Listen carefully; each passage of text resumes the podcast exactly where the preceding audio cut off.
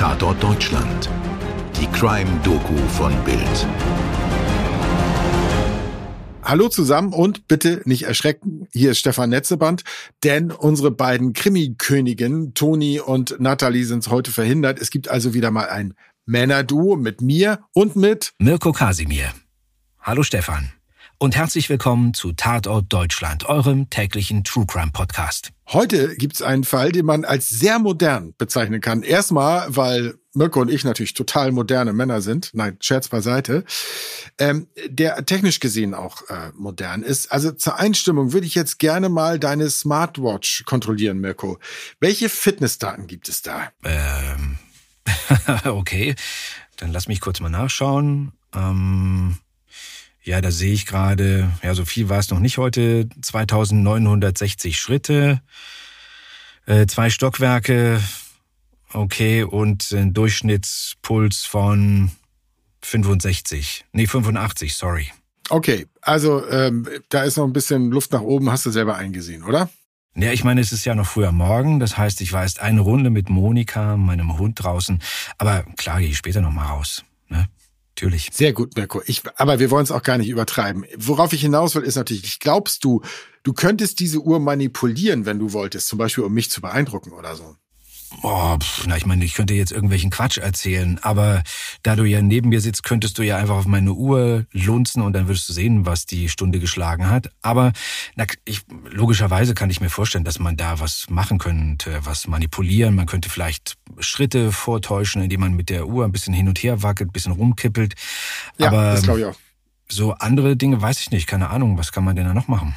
Nee, ich glaube, du hast recht. Ich glaube aber andersrum, und das ist das Entscheidende, wenn jetzt diese Zeit sozusagen schon vergangen ist, dann kannst du nicht Daten hinzufügen, als hättest du dann was gemacht. Also wenn du drei Stunden faul rumliegst, dann wird das auch so erfasst von dieser Uhr. Ja, davon würde ich jetzt mal ausgehen, ja. Also, im Zweifel können wir feststellen, Fitness-Tracker lügen nicht, wisst ihr? Und das ein wichtiger Teil unseres heutigen Falles. Denn hier hat nicht Kommissar Zufall einen Mord aufgeklärt, sondern die moderne Technik.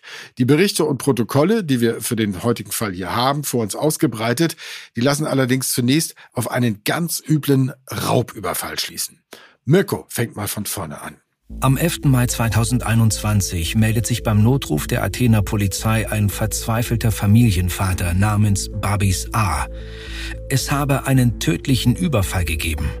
Drei Männer seien im Morgengrauen in die Villa im Athener Vorort Glykanera eingebrochen und hätten ihn und seine Frau mit einer Pistole bedroht. Das müsse, sagte der aufgebrachte Anrufer, eine rumänische Bande gewesen sein. Die Räuber hätten ihn gefesselt als seine Frau Caroline um Hilfe gerufen habe, sei sie erdrosselt worden, vor den Augen der elf Monate alten Tochter Lydia. Die Räuber seien mit ihrer Beute entkommen, unter anderem mehr als 11.000 Euro in Bar. Er, Babis, habe sich erst nach einer Stunde von den Fesseln befreien können. Die Polizei rast in voller Stärke in den östlichen Athener Vorort. Das ist so eine Villengegend, in der es auch Hochhäuser, also Reihenhäuser auch gibt. Strand ist in der Nähe. Und einer ersten Sichtung der Beamten zufolge drangen die Täter durch ein Kellerfenster in das Haus, in diese Villa ein. Im Treppenhaus stießen sie offenbar auf den Hund der Familie. Das war ein sieben Monate alter Husky-Welpe. Ihn strangulierten sie mit seiner Leine am Treppengeländer. Und in den Wohnräumen liegt, als die Polizei antrifft, die tote Caroline. Ihr Baby Lydia und ihr Mann Babis sind, zumindest körperlich, wohlauf. In den folgenden Vernehmungen wiederholt Hubschrauberpilot Babis A seine Geschichte. Die Beamten zeigen sich entsetzt. Auch viele Menschen in Griechenland und in England, wo die ermordete Caroline herstammt. Die Behörden setzen eine Belohnung von 300.000 Euro für Hinweise aus, die zur Ergreifung der Täter führen. Caroline wird beerdigt, die Familie und das Land trauern. Und natürlich der Ehemann, oder sagen wir statt natürlich, lieber scheinbar. In seiner Trauerrede sagt Babis laut der englischen Zeitung Daily Mail, Unsere Lieben sind die wichtigsten Menschen für uns alle. Man sollte immer auf seine Lieben aufpassen und die gemeinsame Zeit genießen. Und während er diese Worte spricht, hält er die kleine Lydia in den Armen. Auf Instagram postet er nach dem Tod seiner Frau noch ein Hochzeitsfoto der beiden und schreibt dazu, für immer zusammen. Gute Reise, meine Liebe. Aber es ist nicht so, muss man sagen, dass die Athena Kripo jetzt nur neben dem Telefon sitzt und auf Anrufe von Zeugen wartet. Zum Glück. Zum Glück wird sehr gründlich ermittelt. Sprich, die Polizei sichert Spuren, Fingerabdrücke, befragt Nachbarn und Freunde und sie untersucht technische Spuren, digitale Hinweise sozusagen. Ein Beamter sagt später, Barbis habe eigentlich von Anfang an unter Verdacht gestanden, aber es braucht erst die Beweise, um den Fall voranzubringen.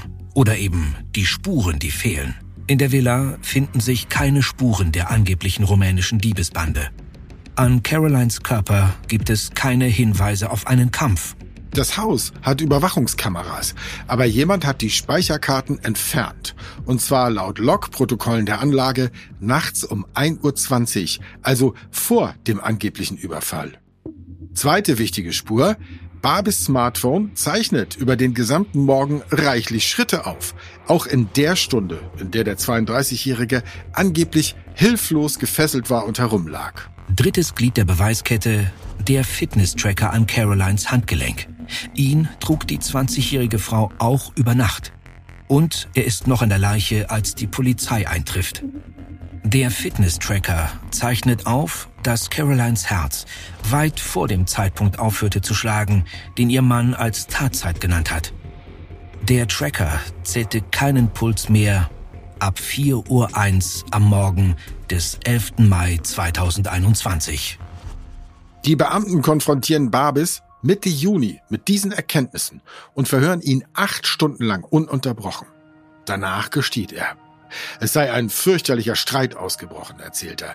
Caroline habe ihn verlassen wollen. Als die Auseinandersetzung eskalierte, habe ihn seine Frau geschlagen und geschubst. Er habe sie dann im Affekt gewürgt. Danach habe er sich die Raubgeschichte ausgedacht. Die Athener Polizei teilt einer entsetzten Öffentlichkeit mit, dass es der Ehemann selbst war, der Caroline erwürgte. Gleichzeitig verhört sie ihn weiter, denn die Geschichte scheint immer noch nicht stimmig zu sein. Und schließlich fällt das Kartenhaus des Mörders zusammen. Barbis hat den Mord kaltblütig geplant und inszeniert. Und vor allem hat er seine junge Ehefrau nicht im Streit erwürgt, sondern während sie friedlich schlief. Werbung. Das bringt der Tag. Für alle, die wissen wollen, was heute wichtig ist. Bei uns hören Sie die wichtigsten Informationen des Morgens und die Hintergründe dazu. Egal ob der Angriffskrieg auf die Ukraine, die aktuellen Debatten im Bundestag oder Krieg in Israel. Wir sind mit Reportern und Korrespondenten vor Ort. Unseren Nachrichtenpodcast gibt's immer montags bis freitags ab 5 Uhr. Das bringt der Tag ab sofort auf welt.de und überall da, wo es Podcasts gibt. Werbung Ende. Wieder mal, das müssen wir als alte Krimi-Podcast-Hasen, die wir langsam sind, wieder mal äh, müssen wir sagen, ein scheinbar super geplanter Mord ist sehr schnell aufgeflogen. Wieder mal muss man sich sagen, sagen wir ruhig als, als normaler, nicht mordender Mensch, man kann sich fragen, was geht vor in Leuten wie Babis A? Was war das wirkliche Motiv? Schauen wir uns doch die Familie noch mal etwas genauer an. Babis A. lässt sich als junger Mann in England zum Piloten ausbilden. Und wie sich zeigt, bleibt er dem Land auch in der Liebe verbunden. Auf der griechischen Urlaubsinsel Alonissos lernt er die damals 15-jährige Caroline kennen. Trotz des Altersunterschieds von zwölf Jahren bleiben die beiden in Kontakt. Vor Gericht schildert Babis märchenhafte Zeiten mit der jungen Frau. Darunter eine idyllische, spontane Hochzeit in Portugal, die man, so wörtlich, nur in Filmen sieht. Weitere Zitate von Babis. Meine absolute Priorität bei allem war ihr Glück. Und sie war vielleicht jünger, aber sie war sehr reif und sie reifte schnell. Aber die Idylle hat schon früher vorzeitig Risse, wie man später ermittelt. So erleidet Caroline eine Fehlgeburt und Tagebucheinträge zeigen, dass sie schon während der zweiten Schwangerschaft ernsthaft über eine Trennung nachdachte. Barbies und Caroline gehen also den Weg, den viele Paare gehen. Aus einer jungen Liebe wird eine Ehe und daraus irgendwann ein Minenfeld aus Frust und Streit. Und als die sehr junge Ehefrau ihren Mann verlassen will, wird der in seinem Zorn zum brutalen Mörder. Das ist die einfache und deshalb wohl auch wahrscheinliche Erklärung. Aber Carolines Vater David hat noch eine viel wildere und ehrlich gesagt auch spannendere Geschichte. David erzählte der Presse, ein Drogengeschäft habe zu der tödlichen Eskalation geführt. Babis und seine Tochter seien bei einem Restaurantbesuch vom Besitzer angesprochen worden und der habe gesagt, für gewisse Lieferungen bräuchte man einen Hubschrauberpiloten. Allen dreien sei klar gewesen, dass es um Drogen gegangen sei. Das klingt nach einer guten Mafia-Story. Dann würde Caroline die Rolle der Guten spielen, denn sie rät Babis nicht nur von dem Geschäft ab, laut ihrem Vater droht sie sogar, andernfalls mit Tochter Lydia auszuziehen und auf die Philippinen auszuwandern. Und diese Drohung, so Vater David, habe Babis ausrasten lassen. Was auch immer zum Mord führte, im Prozess bekommt der Angeklagte lebenslänglich und wegen der skrupellosen Ermordung des Hundes noch elf Jahre zusätzlich plus 21.000 Euro Geldstrafe. Ein halbes Jahr nach dem Strafprozess wurde auch über Lydias Zukunft entschieden. Sie wächst bei den Eltern ihrer getöteten Mutter auf, also bei David und Susan Crouch. Auch Barbies Eltern, Konstantinos und Georgia A., hatten sich darum bemüht, wollten, dass ihr Enkelkind bei ihnen in Athen aufwächst. Sie bekamen aber nur ein Besuchsrecht. Da haben also elektronische Daten einen Mordfall gelöst. Und zwar Alltagsdaten, wie viele von uns freiwillig sie auch erheben lassen. Ob der Fall auch ohne gelöst worden wäre?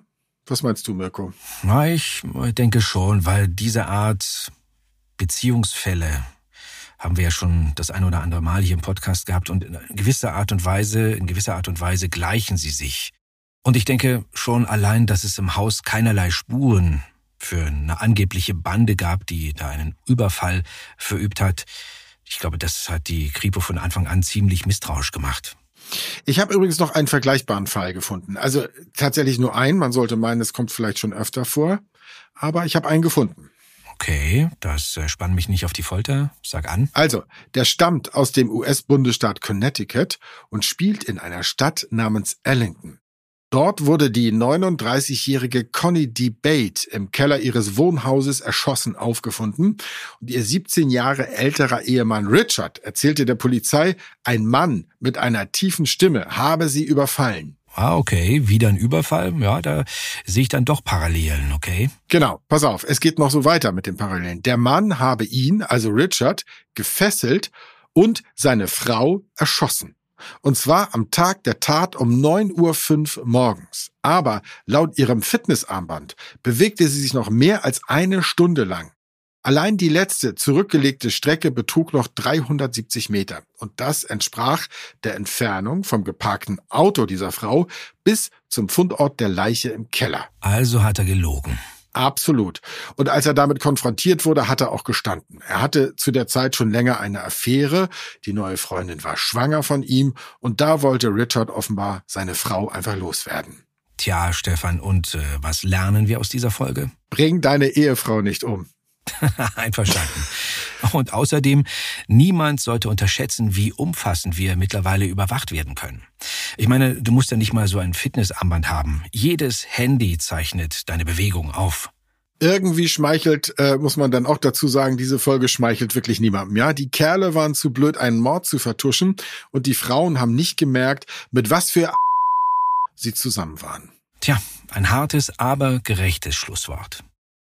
Wir danken euch fürs Zuhören. Wir haben den Fall erzählt mit Artikeln vom Guardian, The Independent und The Sun. Die Drogentheorie von Vater David fand sich auf dem Portal Greek City Times. Redaktion und Skript hatten, hatte ich, muss ich ja sagen, ich bin ja eingesprungen. Also, Redaktion und Skript, Stefan Netzerwand, Postproduktion, wie immer zuverlässig, toll vertont, toll nachproduziert mit den Soundeffekts in den WakeWord Studios in München. Also, bis zum nächsten Mal. Euer Stefan und euer Mirko. Dir hat diese Folge von Tatort Deutschland gefallen? Du bekommst von True Crime einfach nicht genug. Dann hör jetzt in unsere weiteren Folgen rein. Hier warten mehr als 200 spannende Fälle auf dich, wie das Verschwinden von Rebecca Reusch, der Prozess gegen O.J. Simpson oder die Entführung von Ursula Herrmann. Wir hören uns bei Tatort Deutschland.